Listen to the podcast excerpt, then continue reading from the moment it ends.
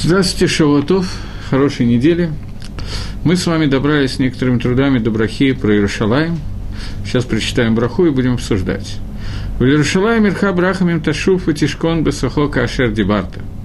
И Иерушалаем город твой в милосердии, вернись в него и поселись в нем, пребывай в нем, внутри него, как ты говорил об этом. Увнео таба короби имейну и построй его в скорости в наши дни, биньян алам, строительством вечным. Викисе Давид – и престол Давида, Мгера Летахатахин, в скорости в нем, в нем установи.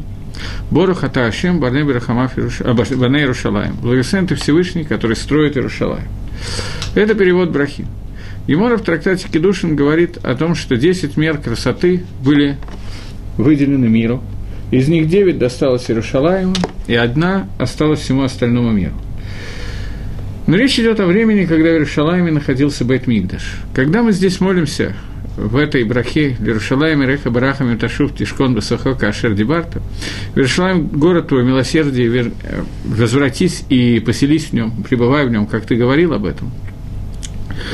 Мы говорим о строительстве храма. Иерушалаем имеется в виду Бейт Мигдаш.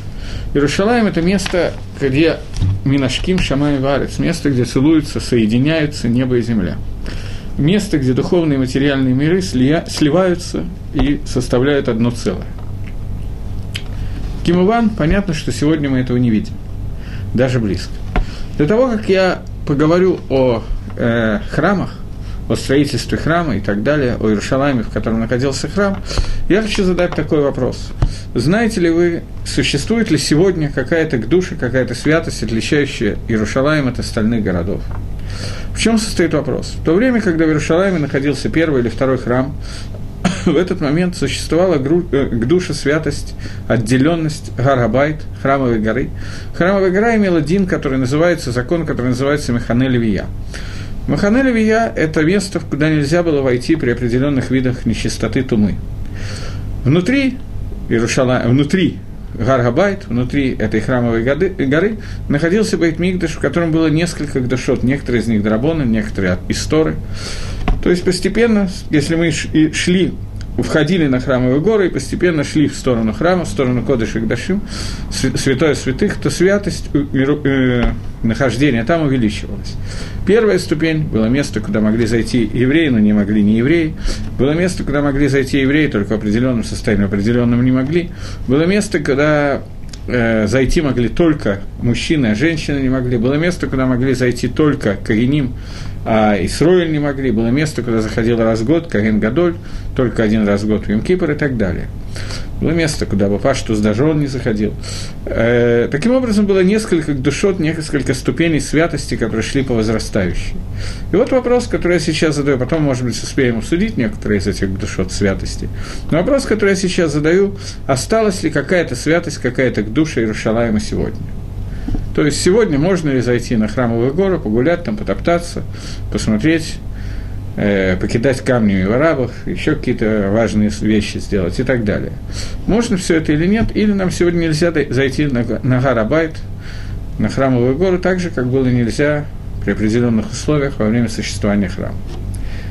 Это вопрос, который я хочу разобрать прежде всего, галахический вопрос, который связан с Иерушалаемом сегодня. Вопрос непростой – это вопрос, на который Рамбам отвечает одним способом, Райвит отвечает другим способом. Махлокис начинается, спор начинается еще с Геморой. В нескольких местах Геморот есть этот спор между Рабелезером и Рабиешов, Гемора Могилов, еще Мюнухас. Гемора Могила говорит, что есть мнение о том, что Макривим э, сегодня, после разрушения храма, во время Гемора, можно было лаакрив карбонот в храме, в месте, где находился храм. Приводят какие-то районы на эту тему и так далее. И так пасак Рама Лагалоха. Рама пасак Лагалоха, что Макримима Фальпиша Энбайт что можно приносить жертвоприношение, несмотря на отсутствие храма. И таким образом, по Рамбаму сегодня мы можем прийти на Гарабайт и принести там жертвоприношение. Естественно, если Гарабайт, храмовая гора, даже в отсутствии храма, годится для приношения жертв, то естественно, что туда, нельзя войти в состоянии какой-либо нечистоты. Только вопрос какой? Сегодня очень часто мы знаем, те, кто из вас, кто знает, а если кто не знает, сейчас узнают, и мы будем в одинаковом положении, что сегодня на Храмовую гору э, вводятся экскурсии. И люди туда заходят, проходят, там смотрят какие-то вещи, еврейские экскурсии, я имею в виду. в Израиле, есть такая вещь. И шейла, которую я хотел задать, это можно это делать или нет, можно для экскурсии сегодня войти на храмовый город. В связи с тем, что Рамбам говорит о том, что отсутствие Бейтмигдаша не мешает приносить нам жертвоприношения, то понятно, что в этой ситуации туда осталась та же самая душа, которая была во время храма. Тогда каким образом можно туда заходить? Какая тума, какая нечистота мешает зайти туда, какая не мешает? Лагалоха. Э, нечистота, которая, это не лола галоха, ледраша, пока, пока до галохи мы не дошли. Ледраша. Драша говорит о том, что э, э когда Маширабейну э, выходил из Египта вместе с Амисраэль, то сказано, что он взял кости Иосифа с собой в Ламахане, с собой в лагерь. Маширабейну был левитом, и взял он Махане Левия. Махане Левия, э, лагерь левитов, он соответствует э, храмовой горе к душе храмовой горы, это к душе Махана. Поэтому мы учим, что в Махана Лавия нет запрета на туматмет, нет запрета на, чисто, на нечистоту от умершего. Поэтому человек, который участвовал в похоронах и хоронил кого-то и так далее, просто трагивался до умершего, находился в одном шатре с умершим. В общем, мы все практически через это прошли. Этот человек имеет право заходить на храмовую гору, потому что туматмет не мешает этому. Тума, которая выходит из тела человека, это может быть разная тума, цазера или нида, какая-то из видов тумы, которая выходит из э, человека, или человек, который дотронулся до э, одного из восьми э, широцим, как это сказать, крота, мыши э, и так далее, там восемь таких широцим мертвых. Он, если он не окунался в микву и не, пришел, не прошли сутки, он не может зайти на храмовую гору. Другие люди могут зайти на храмовую гору. Но Вопрос в том, что на Храмовую гору можно заходить независимо от чистоты и нечистоты только босиком. Любая, любая хацица, обувь, носки и так далее – это запрет, если заходить на Храмовую гору. И поэтому те, кто ходят обычно на экскурсии, безусловно, делают неправильно. Безусловно. Если они ходят на гору, они рядом с ней, это тоже вопрос. Таким образом, по Рамбаму и я не знаю, так ли Галаха или не так, это очень трудный вопрос. По Рамбову э, сегодня заходить на храмовые горы нельзя, у нас остается та же самая гдуша, которая была во время храма. По Райвиду, который пришел и Масик делает досагод Гагаот на Рамбова, он пишет, что Ниглела, либо Сод Гашем Лераф не было открыто в э, тайнах Всевышнего тому, кто его боится, мне было открыто, что сегодня нету никакой души, можно ходить на Гарабайт, можно ходить на храмовые горы, никакой проблемы нет. Так пишет Райвид. Махлоки с решением между Рамбом и Райвидом. У нас принято, что Галоха по Рамбаму в этом вопросе, и мы стараемся, не стараемся, мы не ходим на храмовую гору и следим за то, чтобы в состоянии любой тумы, кроме туматмет, человек туда не появлялся. После этого возникает следующий вопрос, после всего, что я сказал. Возникает вопрос, который на поверхности. Если галоха по Рамбову, то можно приносить жертвы даже в том случае, если нет храма. Мы кривим Афальпишейн Байт. Почему тогда сегодня у нас нет жертвоприношений? Вопрос этот очень сложный вопрос. Ответа однозначно на него практически нету. И даже сегодня есть люди, которые стараются во время Пейсаха, в первый день Пейсаха, не находиться в Иерушалайме.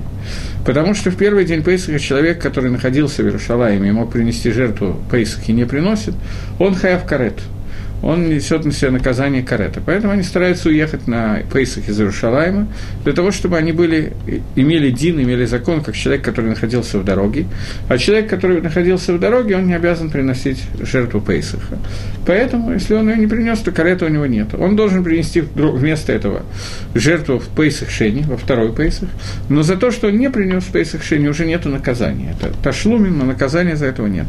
Поэтому есть гдойлем, которые стараются не находиться в Иерушалайме в этот день, для того, чтобы не было этой проблемы. Есть много объяснений, почему мы не приносим БМЭТ, жертвоприношения в э, Пейсах. Одна из них, что мы не знаем точно местоположение Мизбеха, жертвенника, когда между первым и вторым храмом Эзра и Хами еще несколько пророков пришли вместе со всем Галутом, который был в Вавилоне, пришли для того, чтобы строить второй храм, то они, разные пророки, указали, один указал размеры, другой указал э,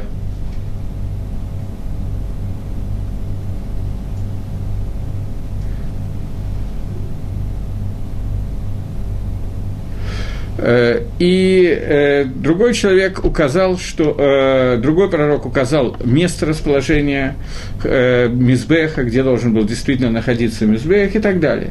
Таким образом, у нас получается ситуация, что мы не можем приносить сегодня жертвоприношение в связи с тем, что жертвоприношение необходимо знать место Мизбеха, и это одно из мнений, а мы сегодня не знаем, где Мизбех. Окей. Okay. Другое мнение, что мы этого не можем делать, если я не ошибаюсь, что это мнение Хадам Сойфера, что мы этого не можем делать, потому что сегодня э, это в Пикох Нефиш, это спасение человеческих жизней, потому что арабы просто выйдут кого-то убивать, и человеческая жизнь, она стоит меньше, чем жертвоприношение, она стоит больше, извиняюсь, чем жертвоприношение, и поэтому мы не имеем права приносить жертвоприношение, потому что мы рискуем что кого-то из-за этого убьют. Еще есть несколько объяснений, но все объяснения как бы не стопроцентные, поэтому вопрос этот немножко открыт. Я сейчас вспомнил такую историю. Однажды, я без имен буду ее говорить, однажды я со своим сыном молился в синагоге Зихрон Мойша перед бармицей одного из моих детей в синагоге Зихрон Мойша в городе Иерушалайме, будет отстроен в скорости в наши дни. И мы должны были купить ему там что-то на бармицу, перед самой его бармицей, шляпу или что такое очень важное, дорогое. И встретили там одного моего знакомого, с которым виделся очень много лет. Я спросил, чем он сейчас занимается, он то, что молился. И он сказал совершенно гениальную вещь. Он сказал, что он сейчас составляет письмо в ООН, чтобы он разрешили нам построить храм. Идея совершенно неординарная, поэтому я решил с вами ей поделиться. В чем неординарность этой идеи? Для того, чтобы разобрать этот вопрос, мы вначале разберем немножечко историю нашего народа, историю храмов, а после этого вернемся к этому вопросу и объясню, что я имею в виду. Когда Израиль выходит из Египта и получает Тору в горе Синай, это было 2448 год от сотворения мира.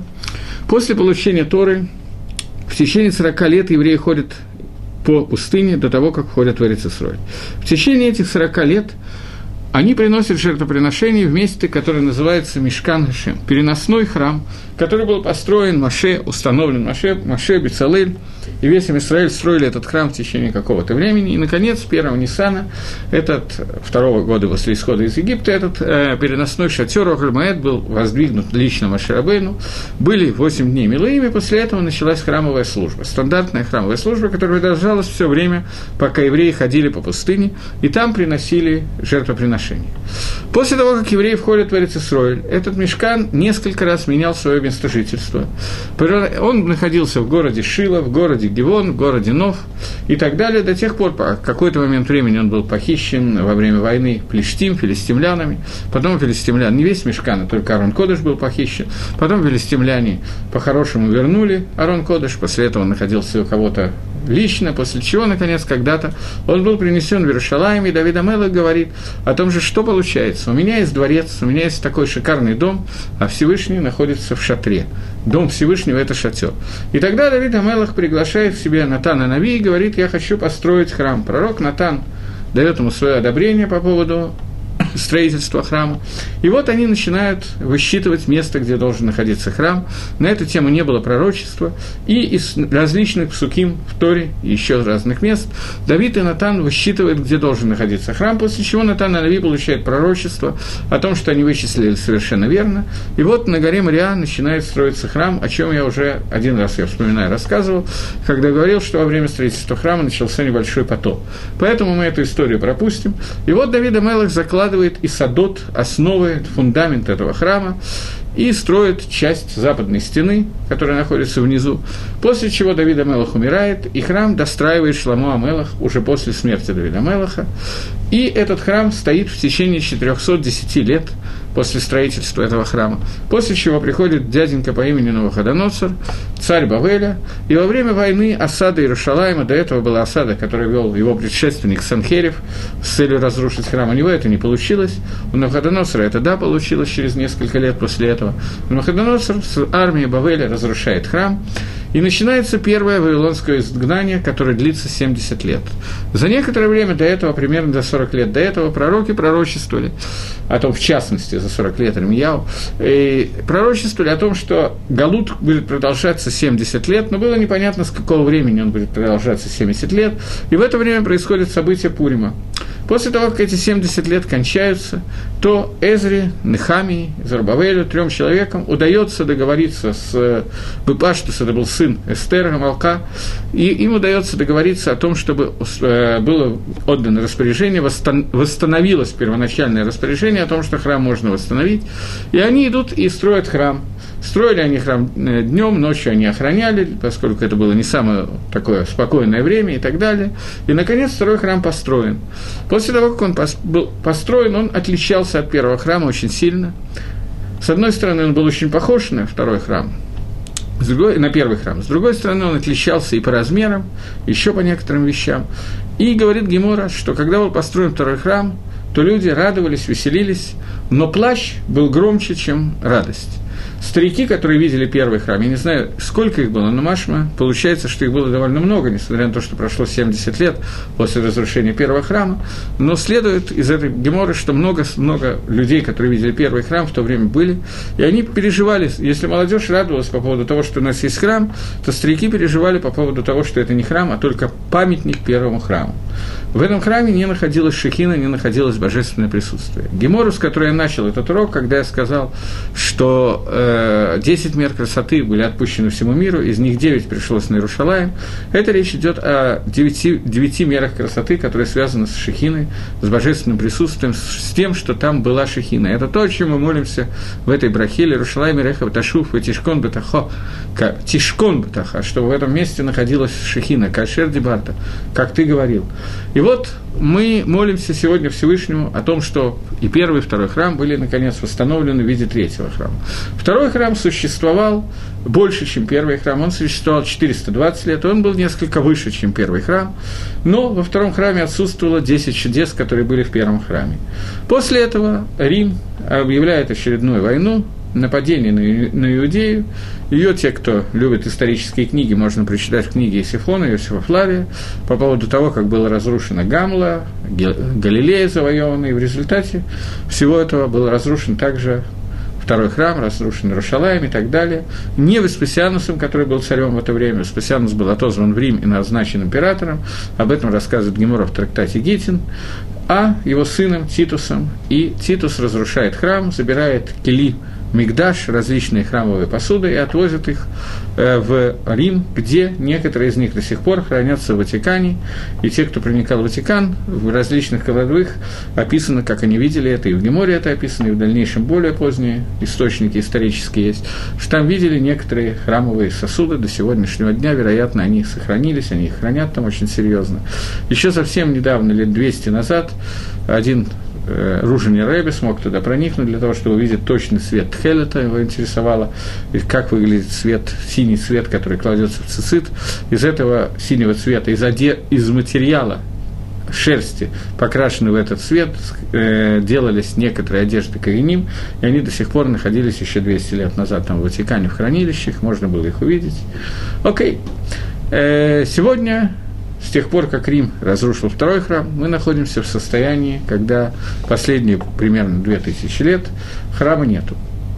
И вот все это время мы молимся о том, чтобы Всевышний вернулся в Иерушалаем, Увнео то бакароби бемену беньяналам. Построй его в скорости в наши дни беньяналам.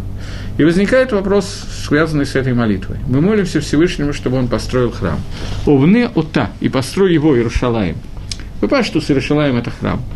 Вопрос, который здесь возникает, кто должен построить храм? Акодыш Баругу или мы с вами? Другими словами, Всевышний заповедовал вам построить храм или нет? Есть люди, которые Медаиким из Рамбама, много, охроним, э, комментариев, которые Медаиким из Рамбама, что второй храм, третий храм должны построить мы с вами, из Радашем, в скорости в наши дни. Какие, какой дюк они делают? В Рамбаме в Галахот Машех э, Милхамот, в конце Галахот Милхамот, воин, написано, какие Милхамот, какие войны будет вести Мелах и Машех. И там написано, что если будет э, в Израиле человек, который бехескас того, что он цадик, праведник и так далее, и он будет вести войны, то он бехескас, что он Мелах Машех, то он бехескас, у него есть хазока, Мистабер, очень скорее всего, что это есть царь Машех. Если же он построит храм, то это Машех Бавадай, то это Машех безусловно. Так написано в Рамбаме. Поэтому есть охроним, которые делают дюк, что Бетмигдаш должен быть построен, третий храм должен быть построен людьми во время Мелаха Машеха. Это так учится в Рамбаме. Лаумадзе, напротив этого, есть мнение, которое высказано в Раше и Тосфос в трактате Сука и в трактате Рошашона. Раша приводит такую кушью – есть несколько таканут, несколько постановлений, которые были сделаны Раби Ханан Бензака.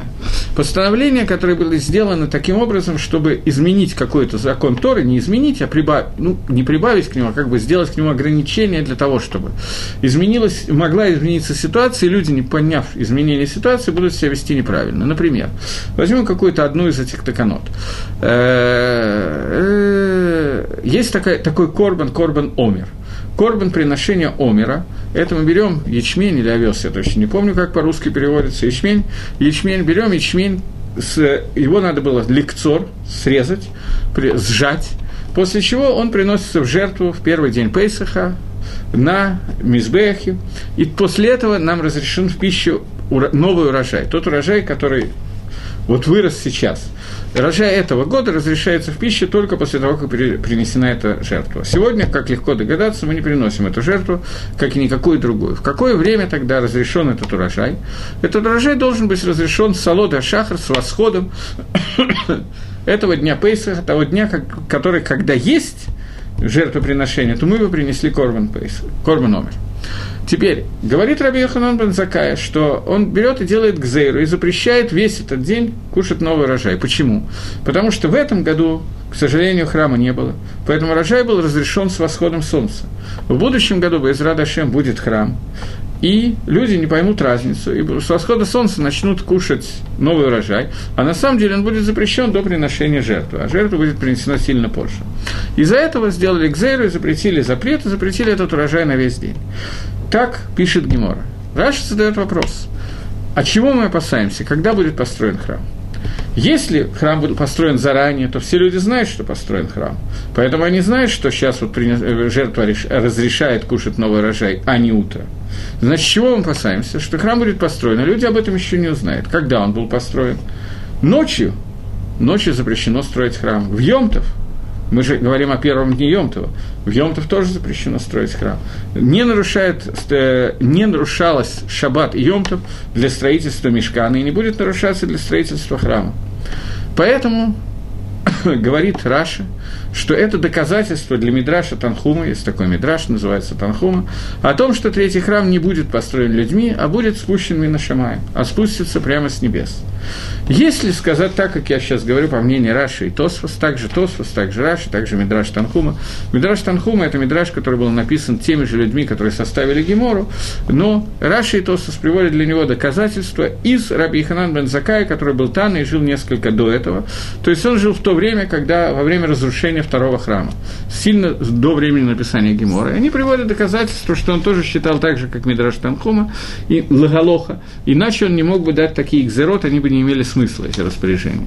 Если сказать, как Раби Ханан Закаев, Видраш Танхума и Раши Тосус, а не как те охроним, которыми Даяким из Рамбама, то получится такая ситуация, что понятно, что, о чем мы молимся. Увне отобы короби мину. И построят этот храм в скорости в наши дни. Биньян Алам, вечным строением. Мы обращаемся ко Всевышнему с просьбой построить храм. Можно объяснить эту фразу, что мы обращаемся для Рамбова. Мы обращаемся ко Всевышнему с просьбой, чтобы он помог нам построить храм. Но здесь этого не написано на первый взгляд. На первый взгляд здесь написано «Увне отобы коробы имейно», «построй его в скорости в наши дни».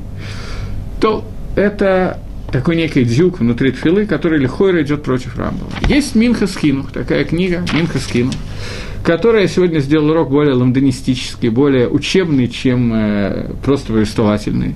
Иногда полезно увидеть, как учат Тору. Так вот, есть Минха Скинух, который учит в Рамбаме такой момент. Есть Гемора, и Рамба приводит эту Гемору Лагалоха. Гемора, которая выясняет, есть определенный Исур, запрет Торы, чтобы Каген, который будет служить в Бетмигдаше, ему запрещено пить рви вина, водки или любых других напитков, за исключением H2O, или других безалкогольных коктейлей. Но любые напитки, которые э, содержат в себя спирт, ему запрещено пить любому кагену, который служит в храме. Задает Гемора и Рамбам вопрос, можно или нет сегодня кагену пить э, напитки спиртные. В чем вопрос? Что, может быть, сейчас будет построен храм, и окажется, что он должен служить в храме, а он не может. Немножко пьяный. Пьяный – это не обязательно пьяный в доску. Пьяный – это человек, который выпил рви из вина. Рвиис – это, по мнению Рабхаим Но, 86 грамм, по мнению э, Хазаныша 150 грамм. Но это небольшое количество вина, совершенно определенно. И Рамбам говорит о том, что Каген имеет право пить вина, и имеет право пить вино в субботу, и приводит несколько причин, по которым это можно. Во-первых, мы не знаем, будет ли построен сегодня храм, мы надеемся на это, но, тем не менее, точно мы этого не знаем, это первое. И второе, мы не знаем, э, какой из Мишмарот, какой из групп относится Каген, той или группе, которая э, работать должна на этой неделе, или какой-то другой группе. Поскольку у нас есть два сомнения с Фексфека, поэтому в шаббат Каэн имеет полное право делать кидуш на вино, как все остальные люди. Это говорит Минхаскину, это говорит Рамбу. В это практически написано в Геморе, в Таните. Но Рамбам это пишет Мифраж. Говорит Минхаскину, отсюда мы учим, что Рамбам считает, что храм будет спущен с небес, а не будет построен – а не так, как Медаиким Ахроним, так, как уточняет Ахроним, который говорит, по мнению, что по мнению Рамбова храм будет построен людьми. Почему? Потому что мы говорим о том, может ли Каген пить вино и водку в шаббат. В шаббат люди, безусловно, храм строить не могут. Значит, опасение, вопрос, может ли Каген пить вино, может для Рамбова возникнуть только в случае, если он считает, что храм может быть спущен Мина Шамаем, с небес, а не построен людьми.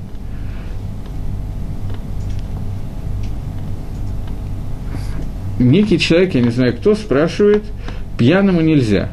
А как мы уверены в том, что Каин знает все законы служения? Ответ, а мы не уверены. В чем состоит вопрос? Откуда мы знаем, что Каин знает все законы служения? Я думаю, что он не знает все законы служения, так же, как сегодня любой человек, который выполняет какую-то мецу, совершенно не обязательно, что знает все законы служения. В этом Мигдаше будет кто-то, так я предполагаю, может быть Машех, может быть Илья Ванови, может еще кто-то, кто учил сегодня законы служения, Звохим, Минухас и другие геморрот, которые смогут помочь это. Для того, чтобы Каиним учили эти законы, Хохецхайм, который, кстати сказать, тоже был Каином, написал книгу Ликутей Галахот на гемору Звохим и Минухас, для того, чтобы там Левсок Лагалоха, после всех махлокот решениями и так далее, как надо делать лемайса. Так же, как мы пишем кицур шульханорах и так далее. Так же, как Хуцхайм составил книжку Мишна Брура, свод законов на книгу Орахаим, как надевать филин, как надевать талос и так далее, также он составил книгу Ликотай Халахот по поводу того, как Каген должен служить в Бетмигдаше. Если вы меня таки спрашиваете, все ли Кагеним учили эту книжку, думаю, что нет. Так же, как я думаю, к сожалению, что не все Кагеним, не все евреи учили Мишну Бруру. Это не означает, что можно пить вино. Это как бы цвеедение, два разных закона. Таки плохо, надо учить. Вот. Но основные законы, когда не случились какие-то непонятные сложные вещи, основные законы жертвоприношений, они не такие сложные. И если говорить вкратце, то вкратце научить этим законам, наверное, я не могу сказать, что очень быстро, потому что Машма из того же Рамбама, что Каген учился этому, из Гемора Машма, что Каген учился этому пять лет – Пять лет он как бы был подмастерье для тех кореним, которые служили в храме, для того, чтобы научиться этому. Вы правильно можете спросить, что будет сегодня, когда сегодня нету Кагена ни одного, который имеет опыт служения в храме, но думаю, что эта проблема будет как-то решена. А проблема пьянства тоже будет решена, но... Окей, двинемся дальше. Так вот, э, получается, что есть дюк в Рамбаме ровно обратный, что и Рамбам считает, как Раша и как Тосфа, чтобы Ирамигдаш будет спущен Мина Шамаем.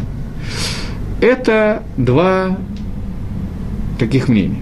Мы с вами, те, кто молится регулярно Шахрис, или те, кто иногда читает Хумаш, лучше молиться Шахрис, это проще, э, можем обратить внимание на одну фразу, которой мы молимся каждый день. Сейчас, одну секундочку. Э, в конце Псукейда Зимра есть э, песня «Аз Ешир Машев на Израиль» из Шмот.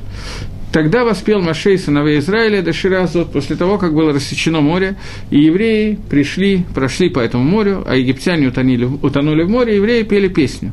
И в этой песне есть такие слова. Мне лень брать хумаш, я не приготовил, поэтому я зачитываю это из Сидра, в конце Псукейди Зимра это есть. Э, Тавиену Титаену Багар на Халатеха, приведи нас, и мы будем пробовать на горе, пробовать еду, естественно, на горе твоей нахалы, твоего удела, Махолла Шефтеха, то место, в котором ты находишься, Палта, ты его, от слова лифоль, делать, действовать. Палта Хашем, ты Всевышний его сделал. Мигдаш Хашем, Канану Эдеха. Э, Мигдаш Всевышнего приготовили твои руки. То есть в этом месте, так Медея Гагро, Вильнюсский Гаон из этого места, в этом месте написано, что храм, третий храм, уже создан Всевышним на небесах и будет в дальнейшем спущен оттуда а мы сами не должны будем его строить. Так Медея Гагро. Гагро приводит, фактически это написано в Рамхале, поэтому давайте начнем с Рамхаля. Рамхали и Гагро приводят одно и то же. Рамхаль – это Рафмойши Хаим Луцата. Рафмойши Хаим Луцата – это был один из очень известных еврейских мудрецов, который э, написал книги, которые вы наверняка слышали, «Да, Тунот», «Масилат Ишарим», «Дери Хашем» и так далее. Кроме этих книг он написал еще несколько книг, в частности, одна из них книга, она уже, в общем, в общем, больше с некоторым, так сказать, уклоном в Кабалу. Книга, которая называется «Мешкане и Лион». Э, не знаю, как она назвать. Мешкан, э, храмы Всевышнего. Храмы, храмы Всевышнего, не знаю, как иначе это назвать. Где он описывает разницу между первым, вторым и третьим храмом. В основном Альпи Кабола он их, он их рассчитывает там. Но там есть некоторые вещи, которые доступны нашему пониманию тоже. И он пишет о том, что в тот момент, когда существовал, я немножко скажу термины, поскольку эти термины очень известны, они не до конца понятны, но тем не менее. Существует определенное количество сферот, определенное количество сфер, 10 сфер, которые идут поступательно сверху вниз, назовем это так, более высокие находятся на более высоком уровне управления миром, Творцом, более открыто там замысел Всевышнего, более низкий, там больше закрыто замысел Всевышнего. Он пишет о том, что одна из сферот, которая называется Хохма, из нее был создан первый храм. То есть первый храм он соответствует очень высокой сфере, которая называется Хохма. В тот момент, когда он был разрушен, в эту же секунду мир как бы опустился в своем уровне, и, соответственно, второй храм был создан из более низкой сферы. Он соответствует той сфере, которая на небесах находится, сфера, которая называется Бина, и второй храм, он соответствует этой меде Бины. В тот момент, когда был разрушен второй храм, в этот момент Башамаем не совсем так, как я сказал. Э, второй храм не совсем так, как я сказал. Второй храм не соответствовал точности тому, что должно, чему он должен был соответствовать. В тот момент, когда был разрушен первый храм, в этот момент был Башамаем создан третий храм. Но второй храм не соответствовал точно третьему, не соответствовал точно второму. Он нечто среднее между, вторым, между первым и третьим храмом. Поэтому в нем не пребывала Шехина, потому что его связь со своей, с его источником наверху была нарушена. Третий храм, он был создан в тот момент, когда был разрушен первый храм, и он находится на уровне сильно выше, чем первый храм, на, на сфере, которая называется Кетер, не имеет значения сейчас, но он находится на более высокой ступени – и в нем, во втором храме, не находилась шехина, поскольку он не мог соответствовать такому высокому уровню. Третий храм находится там, и в дальнейшем тот храм, который будет построен в скорости в наши дни здесь, в Нижнем мире, он будет полностью соответствовать тому третьему храму, который был, появился Башамаем в тот момент, когда был разрушен первый храм, одновременно. Батозман. Не было секунды, когда этого храма не было. Поэтому, когда мы молимся, в Лирушалайме Реха Брахамим Ташуф и Тишкон мы имеем в виду, чтобы тот храм, который был построен Башамаем, он как бы спустился вниз, и получилось это соответствие между ним и, вниш... и нижними мирами. При этом Вильнюсский Гаон приводит Рамхаля, или он приводит, может быть, не Рамхаля, а самого себя, но Рамхаль это тоже пишет, они пишут одно и то же, что северные ворота, в которых будут совершены жертвоприношения, они должны будут построены Баедеядам. То есть весь Бейтмигдаш считает Вильнский Гаон Рамхаль, должен быть, должен быть спущен Минашамаем, кроме северных ворот, которые место жертвоприношения. Если вы помните, то Кодыш Гдашин, Святой Святых, всегда приносится на севере. Это место, где шхита происходит. Это было в первом и во втором храме. В третьем храме это будет в северных воротах, это будет немножко иначе. Не в самом уламе, не в самом зале там, а ворота, которые будут освещены так же, как этот зал для жертвоприношения. И вот эти ворота очень сложной формы и так далее, они должны быть сделаны Баеды Адам, двери, ворота и так далее. Все остальное, считает Гаон и Рамхаль, будет сделано Баедей Шамаем. В Рамбаме я вам сказал, что есть Махлокис на эту тему. Раши и Тосфос пишет Мифраж, что это должно быть сделано Баедей Шамаем.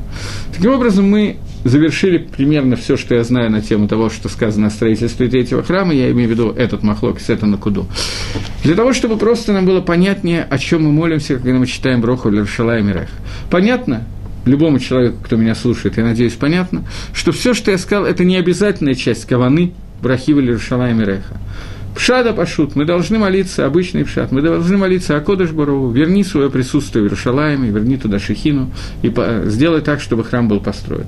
То когда мы знаем какие-то махлокот решения, какие-то споры решения, вообще о чем идет речь, не знаю, как вам, мне немножко легче тогда молиться, потому что я хотя бы как-то предполагаю иногда, если я задумаюсь на, на тему того, о чем я молюсь, то я могу хотя бы представить примерно, о чем я молюсь.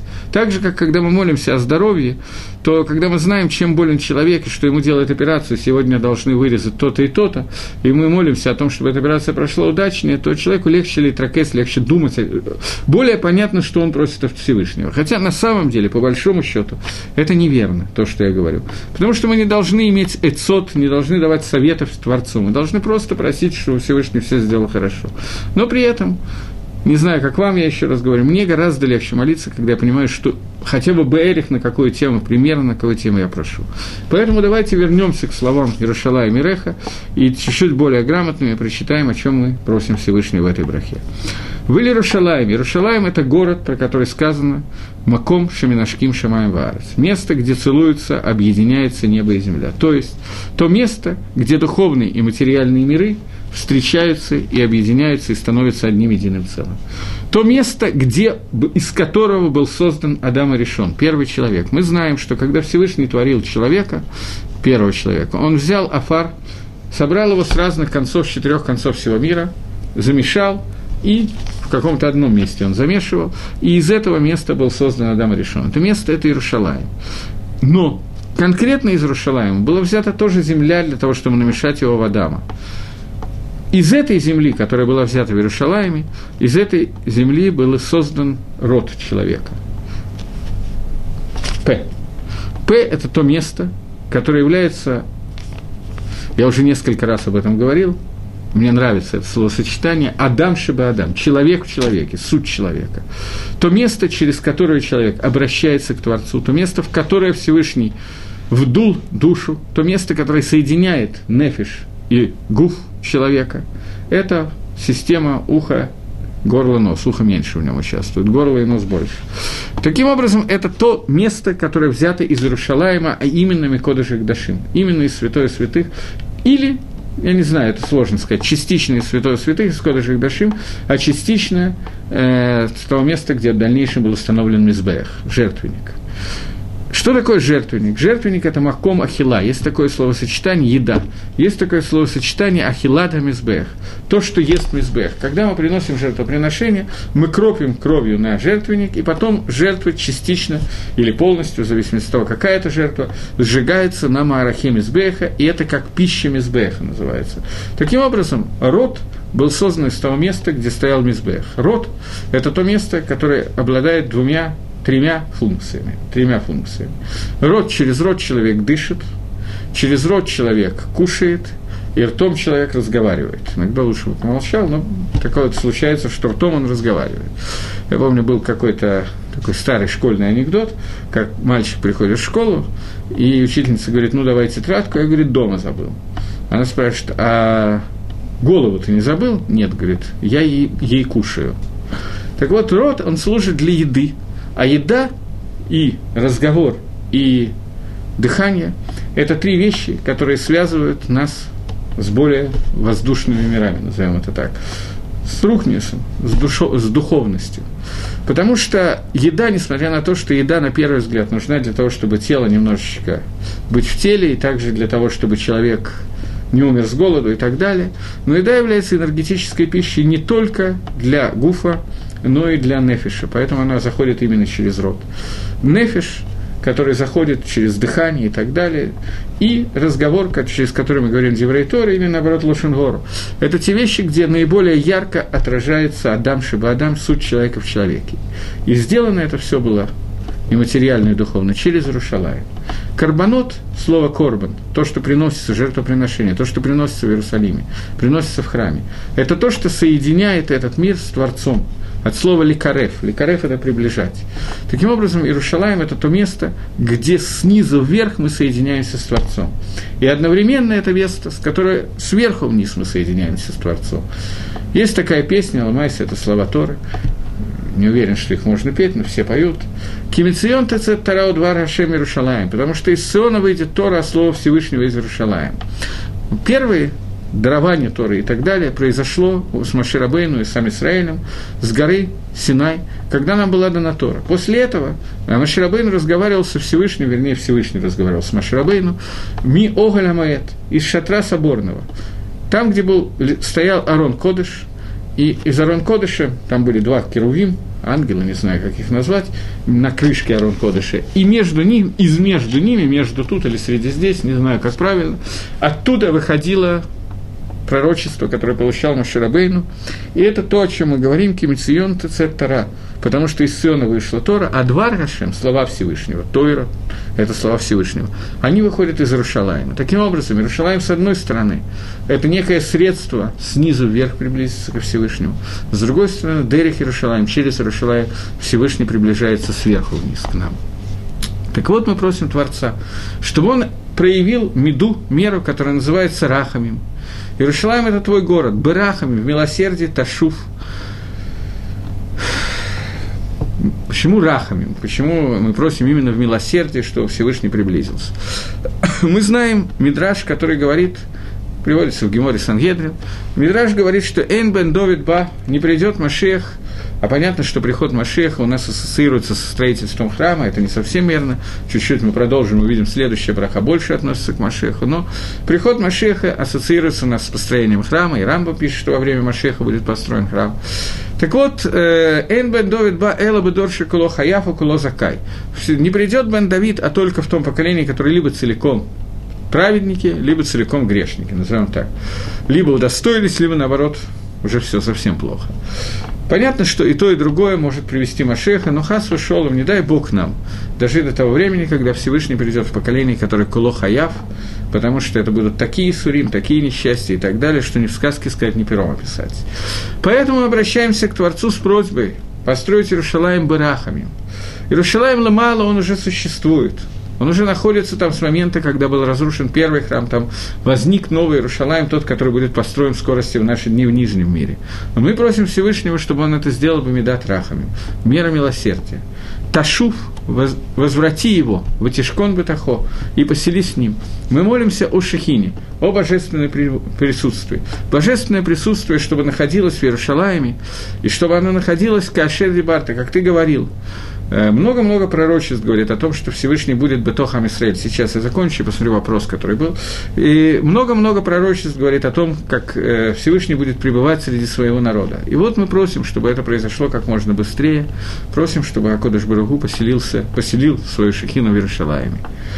Э,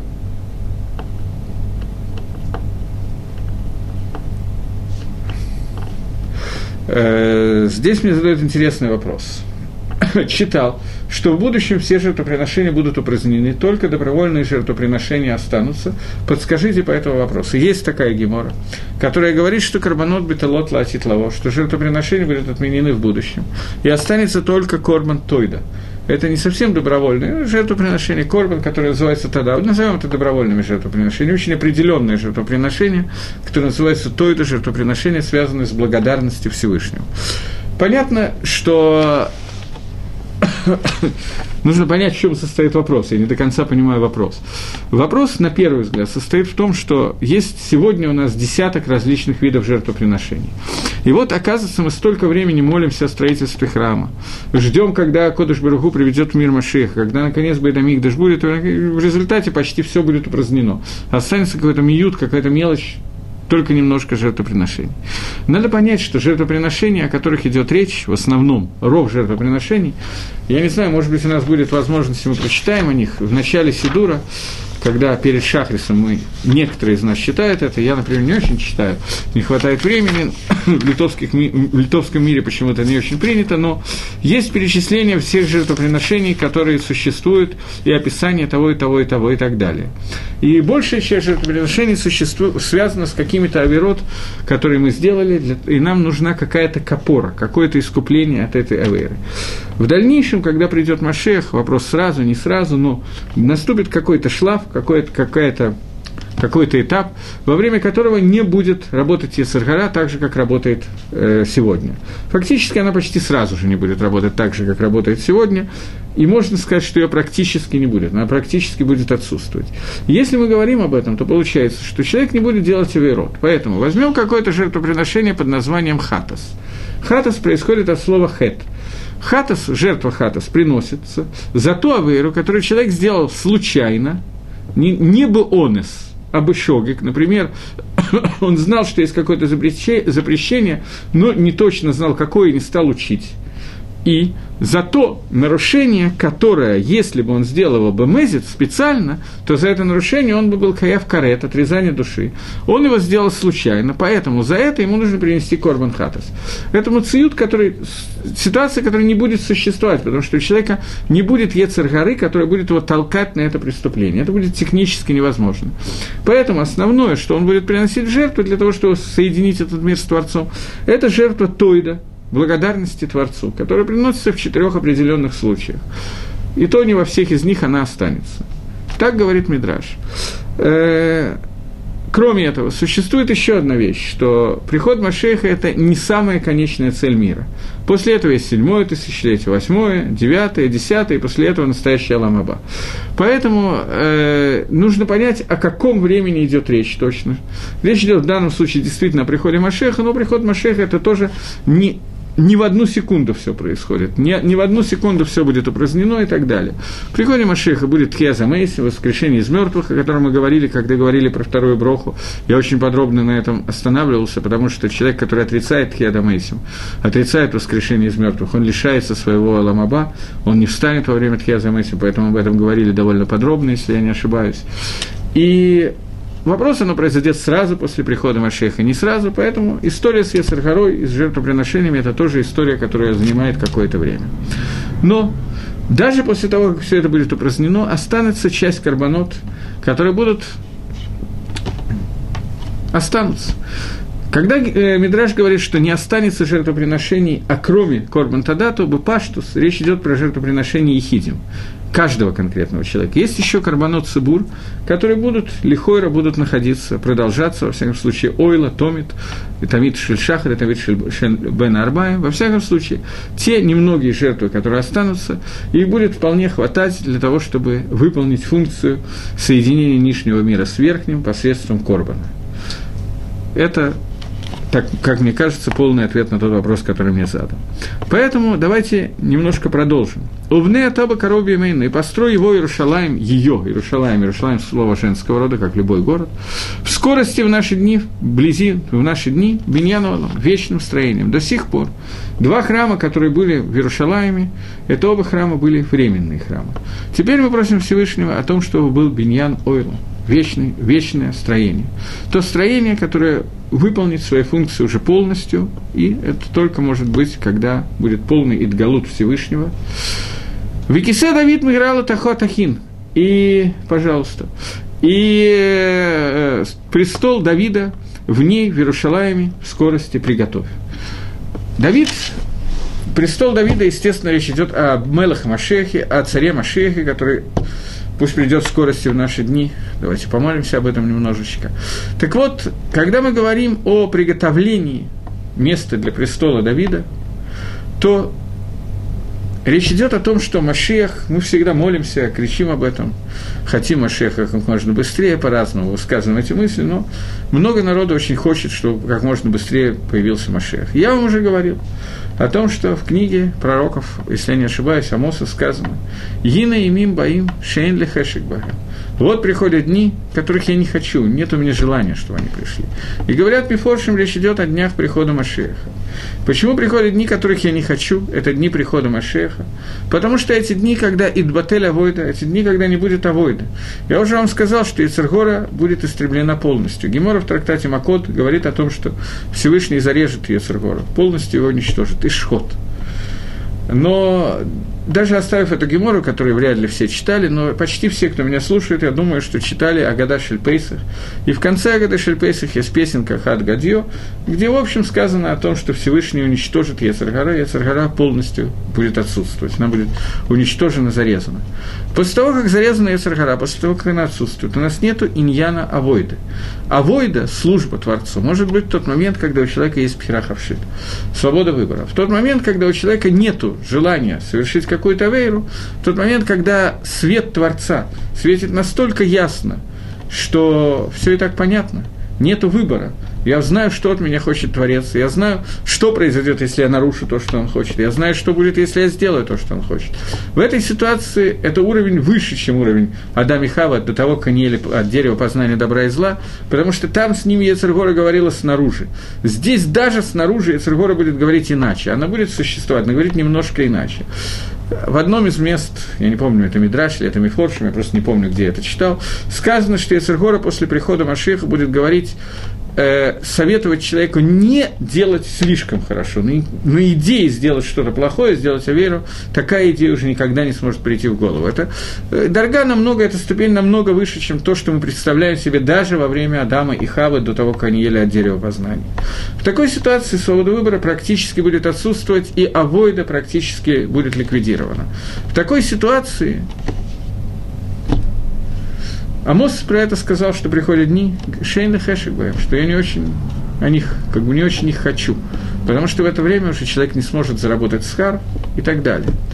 Поэтому, когда мы молимся о приходе Машеха, мы говорим «приготовь все для прихода Машеха». То есть, сделай так, чтобы мы выполнили все свои функции, и все, что нужно было, было бы закончено, только после этого может прийти Бен Довид.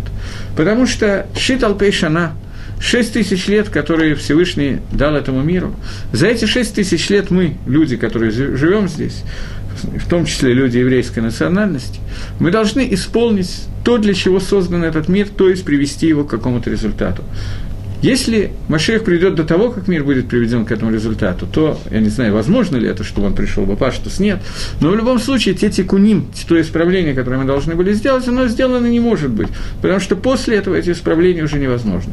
Существует определенное количество тикуним, Шилалам, исправления, которые будут сделаны только после прихода Машеха. До этого это невозможно. Но есть определенное те, которые мы с вами должны сделать сегодня, которые после прихода Машеха сделать невозможно. Поэтому мы просим Всевышнего, «Векисе Давид, и престол славы Давида, престол Давида, престол Машеха, Мьерала Тахотахим, в скорости приготовь в нем, сделай так, чтобы он был готов, только после этого может ли Голод Давида Мела. Борухата Ашем, благословен ты Всевышний, Боней Иерушалаем. Благословен Всевышний, который отстраивает, строит Иерушалаем. То я еще раз хочу сказать, что на первый взгляд здесь, в Брахе, мы видим, что мы молимся Всевышнему о строительстве Иерушалаема. Не так, как Медаиким из Рамбама, те, кто Медаиким, что это должны сделать люди. Но здесь всегда есть простой способ выйти из этого положения, что мы просим Творца о Сиута Дешмая, о помощи небес, для того, чтобы мы смогли удостоиться построить Иерушалаем, построить храм и так далее, и так далее. Поэтому теперь я хочу вернуться и напомнить, как один из моих знакомых сказал, что он пишет письмо в ООН, для того, чтобы он дала резолюцию о строительстве храма. Я в тот момент, когда это услышал, я примерно, не могу сказать, что я за то, где Дибур, все, что я вам сейчас сказал, подумал на эту тему. Но, в общем, примерно так оно и было, поскольку эта тема для меня более или менее известная. Я не знал, что мне делать, плакать или смеяться в этот момент. Поэтому я считаю, что люди, которые молятся три раза в день в Иерушалайме, Реха, Бараха, Мимташуф, мы должны понимать хотя бы примерно, о чем мы молимся – это в любой брахе имеет значение, имеет очень большое значение. Но здесь, когда мы говорим о строительстве Иерушалайма, можно подумать, что мы молимся о том, чтобы он подписал резолюцию, не дай бог, что об этом мы молимся, чтобы он написал резолюцию о строении храма. Мы молимся о таких вещах, о которых даже задумываться на самом деле страшно. Но Аншейк Несудах дала установили это внутри нашей молитвы, и мы должны об этом молиться. Теперь я хочу на секундочку вернуться к брахе Авеламалшиним, который мы учили на прошлом уроке. Я вам сказал о том, что Бракала Малшиним, она была составлена не в том виде, в котором она составлена сегодня. Составил ее Рабан Гамлиэль, и составил ее в тот момент, когда появилось очень много людей, которые выходили э, к минуту, к еретичеству. Поэтому, когда он ее составил, он составил ее не в виде не ламалшиним, как у нас сегодня в Сидуре, а в элеминим альтиетиква. Для еретиков пусть не будет надежды. Поскольку цензорам это не понравилось, различные цензоры, которые принадлежали к различным религиям, все решили, что это относится именно к ним. Вот, понять, о чем говорил Рабан Гамлель, это достаточно тяжело было в тот момент. Поэтому они перевели запретили таком, таким образом издавать сидур, где написана эта браха, и поэтому появился текст «Валамалшини Мальтей Тиква». И этот текст остался и вошел во все сидуры, и мы молимся именно так. И молиться иначе, так как было составлено, это не, неверно сегодня. Почему это сегодня неверно? Потому что это Мингак Исраэль, Мингак Исраэль Дингу, это обычай Израиля, обычай Израиля Дин, это раз. И два, сегодня, в наше время, миним, это вещи еретики, это вещь, которая меньше сегодня страшна нашему миру, чем доносчики. Поэтому то, что цензоры э, хотели как бы литфок нас и подставить другой текст Брахила Майса, Бюро Гакодыш, они составили текст Брахи, который сегодня значительно больше относится к тому цвету, который у нас есть. Поэтому это еще одна накуда, на которой я хотел остановиться. И теперь я хочу вернуться и просмотреть сразу несколько брахот, чтобы напомнить, какой магалах у нас получается. После, я начну с брахит Каба Шафар Гадоль. Мы молимся Всевышнему о, дня, о дне суда, который будет днем суда, суд Гагадоль, большого суда. Каба Шафар Гадоль их Рассейна, протрубив большой шафар для того, чтобы нас собрать со всех сторон. Мы знаем, что трубление большой шафар – это Йом Гадин Гагадоль Ванара. Это тот дин, который будет впоследствии времен, в самом-самом конце, перед самым приходом Машеха, и мы просим Всевышнего собрать нас со всех концов земли. И когда мы обсуждали эту браху, я говорил, что собрать со всех концов земли – это не только привести нас всех в государство Израиль, это и это тоже, но это не только Эрец Исроиль, хотя, безусловно, это тоже, это Галут, который внутри Эрец Исроиля тоже в тебя включает. Мы просим Всевышнего о раскрытии своего замысла для того, чтобы Амисраэль Белев и Хат в имуна шлима, в имуна шлима, в полной имуна Всевышнего, собрались в одном месте, в Эрицесройль, для того, чтобы они могли там собраться, для того, чтобы исполнять мицвод – Мицвод льет барец, все остальные мицвод и так далее. И это будет в Йом один гонора. После этого мы просим Всевышнего, после того, как Израиль находится в нашей земле, Ашива Шафтейна Баришана, возврати нам наших судей, как было в начале, для того, чтобы у нас было был Сангедрин, у нас была Тора Шлейма, потому что тот момент, когда у нас нет Сангедрина, есть Кисарон Беттератейну Агдуша, а именно нет установления, что все должны делать каким-то определенным способом, есть Маком Ламахлокис. Поэтому мы, спро- мы просим Всевышнего э, сделать дздоку у Мишпат, чтобы его Мишпат был таким образом, чтобы он проявился через сдоку, через праведность. И после этого мы просим, в Ламалшиним Лоти Етиква, для того, чтобы были доносчики, еретики и так далее, были все ликвидированы, и внутри этой брахи мы спросим, коли решак и того, чтобы все зло, которое было на земле, и цархара, было полностью уничтожено. После этого мы просим Всевышнего, только после этого, это понятно, после всего, что мы обсуждали, только после этого мы можем попросить о том, чтобы был дан схар, награда цадиким и так далее. Этот схар – это то, что они увидят Иерушалаем и Реха Барахами, они увидят Иерушалаем, который будет построен в милосердии, и увидят Шехину, это та награда, которую мы просим для цадиким. После того, как они увидят эту награду и будут жить во время э, прихода Машеха, это мы немножечко следующую браху должны затронуть. Мы завтра, ну не завтра, в следующем решен мы будем это разбирать. После того, как они окажутся в Иерушалаем и видят Шехину и так далее, после этого они смогут делать мицвод на более высоком уровне, и несмотря на то, что, с одной стороны, это время, которое не время авойды, и у нас уже нету Яцергары и так далее, тем не менее, только в это время мы можем заработать настоящий скар Аламаба, и нам это надо обсудить, например, когда мы будем обсуждать следующую браху. И вот мы просим Всевышнего, чтобы он вернулся в Иерушалаем, и кто увидит этот Иерушалаем, том виде, в котором его возможно увидеть. Его видят садиким, хасидим, бери цедек, вы алейну, и мы. Это браха садиким, и это объединение с брахой Иерушалаем. После этого мы переходим к следующей брахе, которую я начну сегодня, а закончу дальше. Эссемах Давид Авдехам и Рата Смех. Мы просим Всевышнего произрасти, произвести то, тот росток, который растет из Давида, раба твоего, чтобы он вырос как можно быстрее, мы просим Всевышнего о проявлении Мелаха Машеха. Векарно таром бишуаска, и его Керин вознеси в своем спасении ки лишуаска кивину коляем. Потому что в твое спасение, твое избавление мы надеялись все это время. То есть, мы просим Всевышнего о приходе Машеха, о проявлении Машеха за заслуги того, что мы были Мицапим Лаишуа, за то, что мы надеялись на это спасение. Это заслуга, которая в состоянии привести Мелаха Машеха. Борох это Ашем от смех Кереншуа. Благословен ты Всевышний, который произрастает, постоянно произрастает Кереншуа. Эту броху нам надо разбирать уже будет на следующем занятии. Вот, теперь до встречи на следующем занятии. В общем, я кончил.